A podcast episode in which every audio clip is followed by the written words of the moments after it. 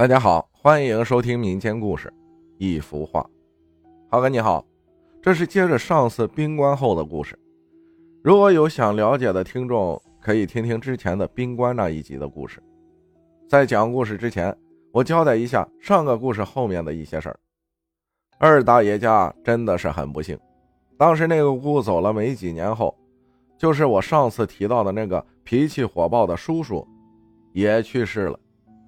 是因为在外地做生意，因为一些矛盾跟别人打起来了，被对方捅了刀子。听我爸说，一线断了，经历了三次大手术，最后还是没有挺过来。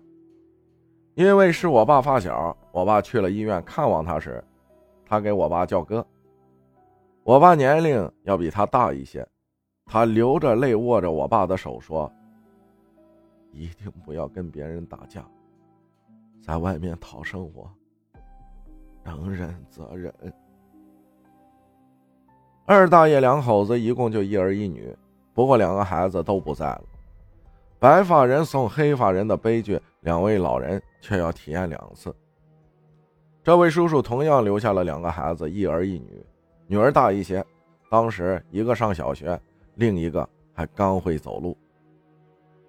从那天开始，二大爷的脸上。从未出现过笑容，那张脸从此变得像老树皮一样，每天都是皱在一起，仿佛那道道皱纹都是他无法言喻的痛苦。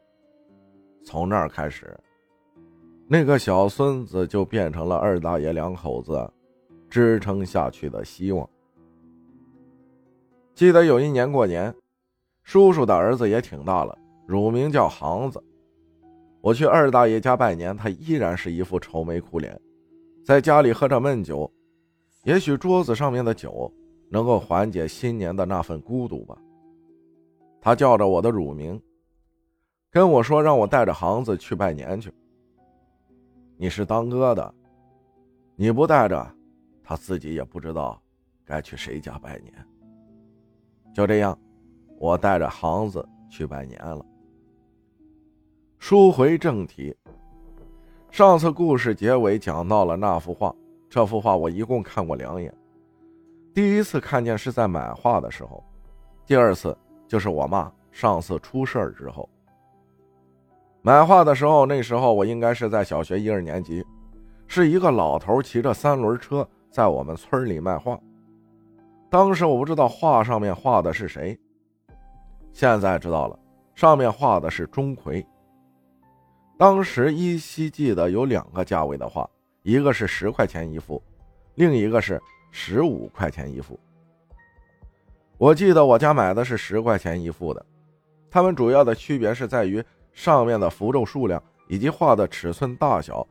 至于这幅画为啥我只看了两次，是因为我看到那幅画感觉很害怕，画上的人物非常凶。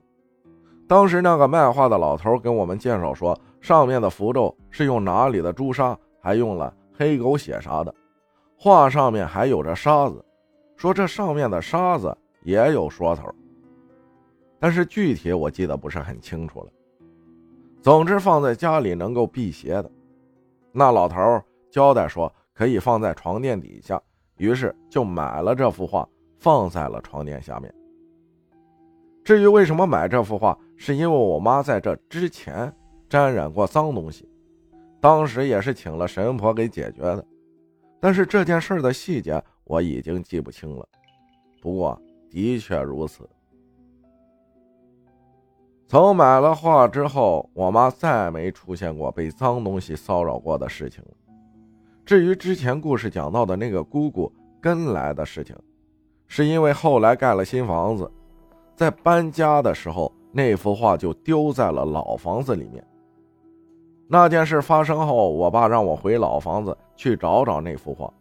当时还下过雨，那幅画被雨水淋到了一点点。当时我还记得，过了那么多年，打开那幅画，上面的颜料依旧是那么的鲜红。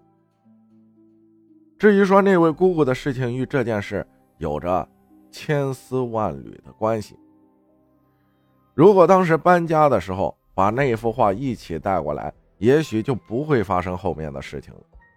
后来这幅画就拿了回来，现在依然在床垫底下。不过我不在老家，我让我的发小把这幅画拍下来给大家看看。对这些门道我也不是很懂，有懂的人可以来说道说道。